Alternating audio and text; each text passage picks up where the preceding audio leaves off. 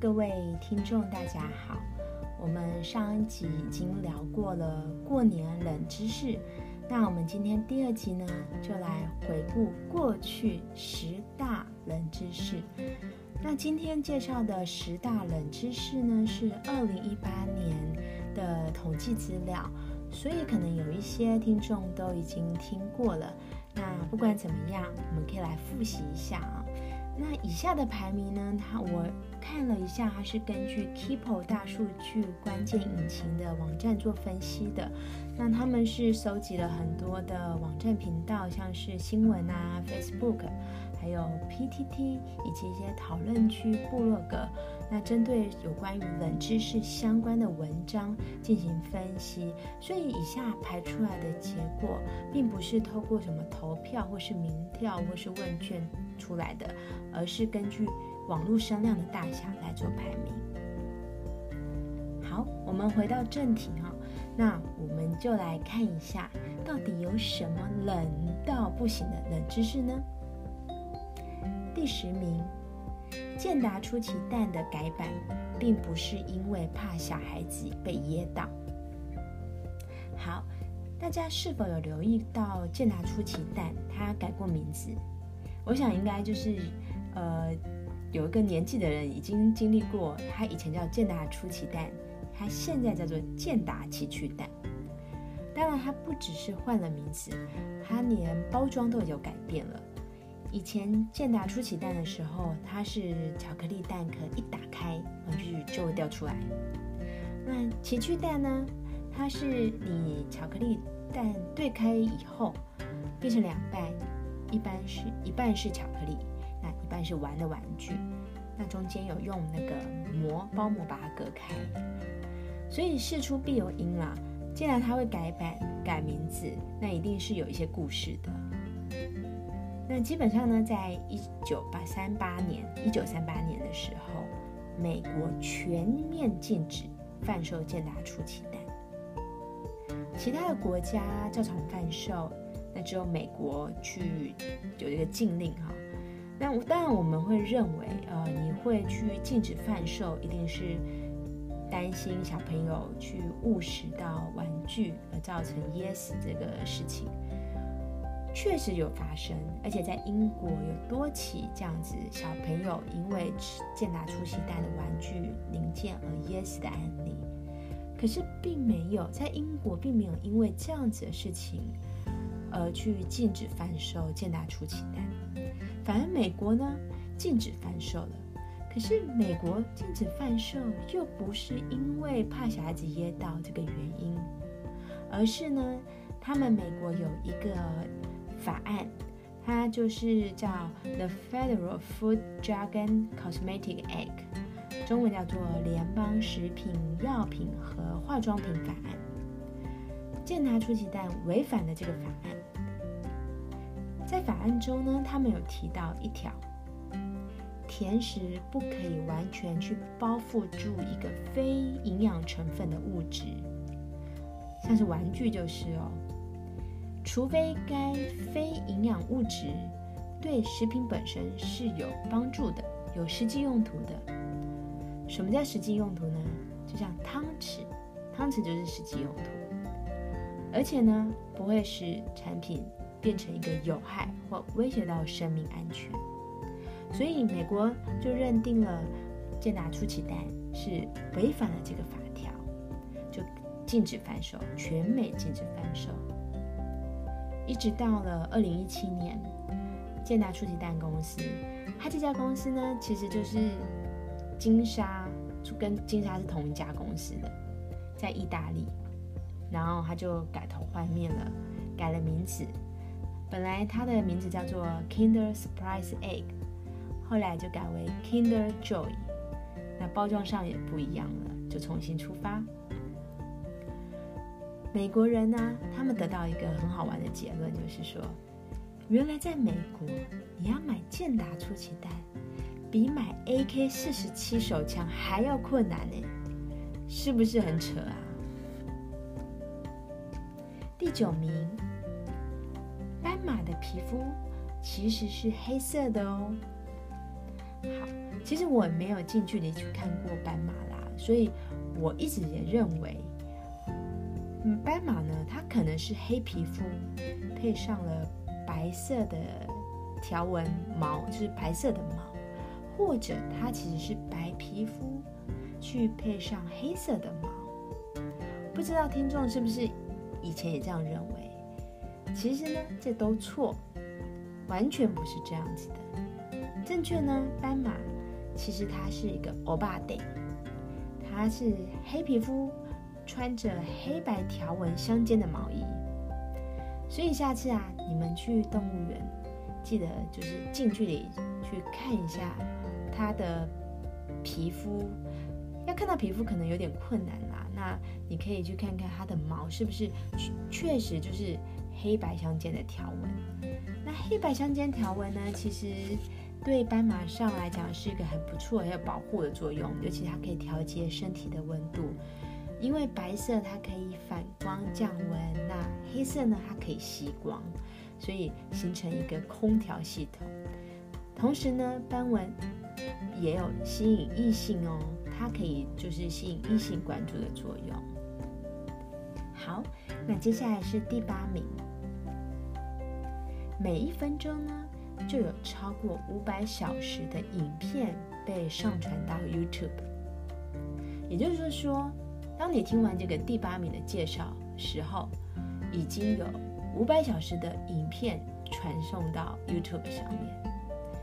那这样推算来讲，你要把一天，今天好比今天被上传到 YouTube 的所有影片看完的话，拜托你不吃不喝也要花上八十几年的时间，所以这个量是非常的大哦。那当然，这个统计是二零一八年的资料啦，那现在可能是更多了。那二零一八年呢，在台湾刚好是 YouTuber 大爆发的一年，光是二零一八年。有在台湾成为百万订阅的 YouTuber 就有十二个人，所以平均每一个月呢就可以产生有百万订阅的网红，这个量很大。当然，我也希望未来有一天 Podcast 也可以像 YouTube 一样那么成功，有那么多的听众去支持收听。好，第七名，第七名这一个新闻也蛮蛮好玩的。他就说，当你把手伸出去，在时速六十公里，呃，时速六十的，呃，对，六十公里的汽车窗外，这个触感呢，就很像你摸罩杯的触感。嗯，我想这件事情啊是非常难试验的啦，因为不管你是把手伸出去在行进中的车窗外，或者是去去触摸别人的低罩杯。这都是违反、违法又危险的事情，所以呃，听相相信他吧，但也不要轻易尝试。接下来是第六名，机师与副机师在同一架飞机上是不能吃一样的餐点。对，简单来讲，当然就是避免食物中毒啦。那我收集的一些资料，他们大概是解释。航空公司通常是鼓励机长跟副机长不要选择一样的餐点，但是并非是强硬规定的。那这样子的建议当然避免是有一样食物如果刚好不新鲜，去引发了腹泻症状。至少驾驶舱内还有一个人的身体状态是良好的，然后可以去驾驶，然后下把飞机降落安全的降落。除了这一点呢，我还有看到一个类似的一些冷知识哦，就是说，嗯，各家航空它的规定都有一些不一样，但是有一点大致上是很雷同的，就是飞行员呢只能在他在工作的时候啊，只能阅读报纸，不可以去阅读书籍，还有小说之类的，因为报纸的报道篇幅是比较短的，这也是避免呢，就是。驾驶或是飞机飞行员看到欲罢不能，所以忘了飞注意飞行的安全。其实这个是非常危险的事情。好，那第五名呢？呃，这个的话可能大家都知道，它是说凤梨酥里面包的不是凤梨，而是冬瓜。好，我们要先认识一下凤梨酥的由来。早期呢，凤梨酥它是用它里面包的是冬瓜酱，因为冬瓜在早期是呃稻农休耕的时候的产物，所以那时候的产量非常的多，而且又很便宜。那就有个农民呢，他灵机一动，他就把冬瓜煮成了果酱，他加入了糖啊，然后又用奶油、面粉、猪油做成了一个糕饼，然后包覆着这个冬瓜酱，吃起来非常香甜绵密。那他们就取了一个名字，那是用台语的，它叫做“翁来收”。所以后来的人呢，他把“翁来收”要用中文去解释，哎，发现跟凤梨是一样的名字，所以他就改用，他就取作凤梨酥。所以传统非常传统的凤梨酥里面包的其实是冬瓜酱。在现在呢，有些老街还是买得到，完全包冬瓜酱的凤梨酥，我觉得也是非常好吃的。可是现在大中的市场上面啊。我们吃到的很有名的一些牌子，像是嘉德啊、黎记呀、利亚口这些，他们是用冬瓜酱还有凤梨酱去混合的，所以吃起来甜甜的，而且又有凤梨的香气，成本也不会太高。只是说它各家做的比例里面，凤梨酥跟呃凤梨酱跟冬瓜酱用的比例是不太一样的。那再来呢？政府就积极的推动改良，然后让凤梨呢没有像以前吃到那么酸啊，而且那么硬，现在就变得又便宜又好吃又甜。所以有些业者呢，他想要创新，然后他就推出了完全使用凤梨的凤梨酱，完全没有用到冬瓜，然后做出了一个凤梨酥，也是大受好评哦。那所以这些业者呢，想要把这个凤梨酥跟传统的凤梨酥做个区隔，他就取做土凤梨酥。现在最有名的就是伟热山丘，你会发现土凤梨酥吃起来就是有点微酸，然后纤维质又比较明显，所以你在吃的时候它是会卡牙缝那种，那不会太硬。但是很有一些人真的是很喜欢土凤梨酥的味道，当然还有一些人还是习惯吃传统带有。冬瓜的味道的凤梨酥，我觉得都很好吃啊。但其实大家也不用大惊小怪，因为取名字本来就是一种一种形式而已嘛。那我相信太阳饼不在未来的几年，不管多久，永远都不可能会爆太阳的。好，第四名呢？Google 曾为了汉堡中的 cheese 要放在哪里而进行开会。故事是这样子的哈。因为其实所有的手机啊，就是不管是 Apple 啊，或者 Google 啊、HTC、Samsung，他们都会有一个叫做 emoji 表情符号在手机里面嘛。那当你就是你打个 keyword，你写 hamburger，那这个它就会出现一个汉堡的图案，让你去选择。Google 当时呢，他们做的一个汉堡，它是里面的东西的排列从上而下是生菜。番茄、牛肉、cheese，所以 cheese 是在牛肉的下面。有一天，有一个乡民呢，他就在 Twitter 上面说：“哎，我觉得我们需要讨论一下哈，为什么 Google 的 emoji 把汉堡里的 cheese 放在了肉排下面，但是 Apple 的是肉排啊，cheese 在肉排的上面。”好，真的引发了一番热烈的讨论。然后有网友把各家手机的汉堡全部都列出来，哎，完全不一样哎，甚至有一些没有生菜。我觉得单纯就是工程师自己的喜好啦。那我个人是偏好 cheese 在肉排的上面，因为 cheese 在肉排上融化以后，这样子才会好吃啊。那也不至于把下面的面包汉堡的面包弄到湿湿的吧，湿湿软软的。OK。那 Google 的 CEO 他当然有看到这件事情啊，他也认为不能再这样子，嗯，讨论下去，他必须要出来说话。所以呢，他就在 Twitter 上面发文，他说到：“哈，Google 将会放下手边的工作来处理汉堡事件。”听起来很像就是一个玩笑话啦，哎，但万万没想到，Google 真的遵循了民意。把汉堡 emoji 改为 cheese 在汉堡的上面。好，我觉得这种事情其实没有所谓的对错啦。那真的想知道什么样的摆法是最标准的、最正确的？我觉得应该要把麦当劳叔叔一起叫过来，一起参与讨论、协助调查才对啊。第三名，人的脚底板长度跟前手臂是一样长的哦。这件事情会开始讨论是有一名网友呢，他看了《名侦探柯南》，学到一个冷知识，就是啊，原来人类的手啊，大家的手啊，抱歉。大家的脚底板长度跟自己的前手臂是一样长的哦。好，我自己有测试啊，那确实我的脚底板跟我的前手臂是一样长的，是内侧前手臂的内侧是一样长的。那我身边的家人朋友也有去测试这件事情，那不是每个人都是一样长，有些人还是有些些微的差异，那不会相差太大。我觉得这可能是符合了。达文西的人人体的黄金比例论吧，所以普遍的人他的身材比例上都是相当平均的。好，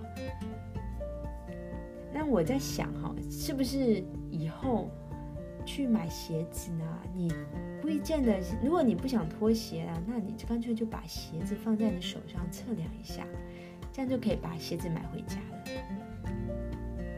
好，接下来是第二名。电子发票证明联其实是不可以纸类回收的。哎，我发现现在很多的地方开始有注意到这件事情了。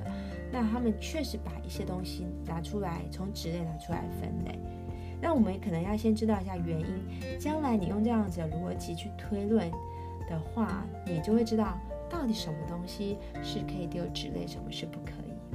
那因为新出的电子发票证明联呢，它的材质跟一般纸纸本是不一样的哦，它上面有加了一层的防水层，这个你看起来就是亮亮滑滑的，就是。那除了这个以外，它还用了银色染料啊、显色剂啊、敏化剂、稳定剂这些化学材质，所以它在分类技技术上是非常难分离的，所以它无法再重新制造成纸类。因此，目前你它能够被丢弃的地方就是垃圾桶，它必须要焚烧处理。除了电子发票证明链，还有很多看起来类似纸类却不能回收纸类的东西。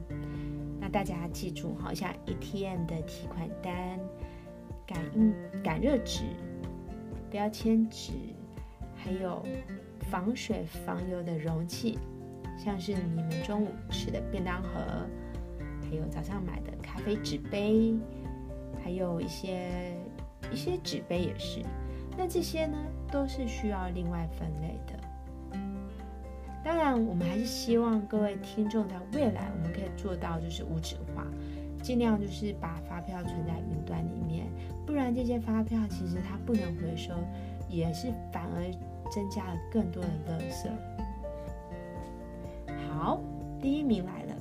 第一名这件事情也蛮有趣的，我不知道它到底，呃，是不是完全真的，但是经过了呃研，就是呃研究院的研究，所以我相信可能百分之八十 percent，百分之八十是确实是真的。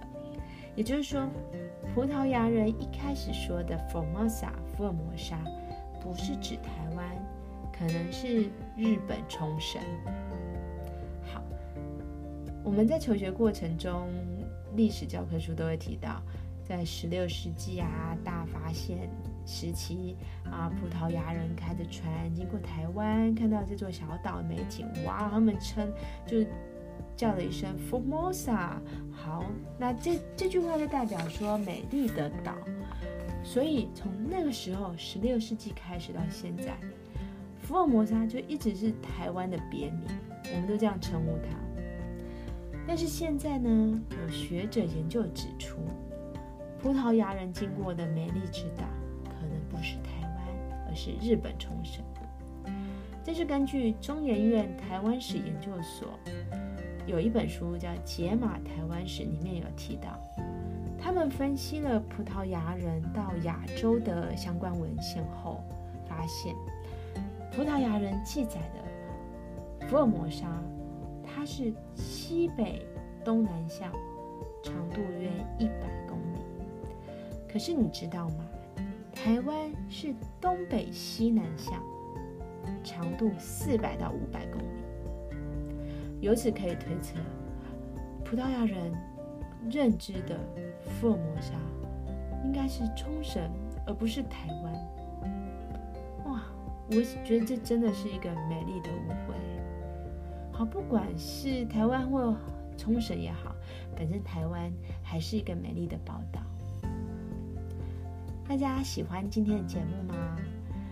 那我希望，呃，未来的，呃，大家各位听众也可以长更多知识。虽然冷知识，呃，有些人认为它是一个很不实用的一些呃资讯，但是其实你仔细听一听，这些东西对我们生活中还是很有帮助，只是我们没有去注意到它，没有留意到它。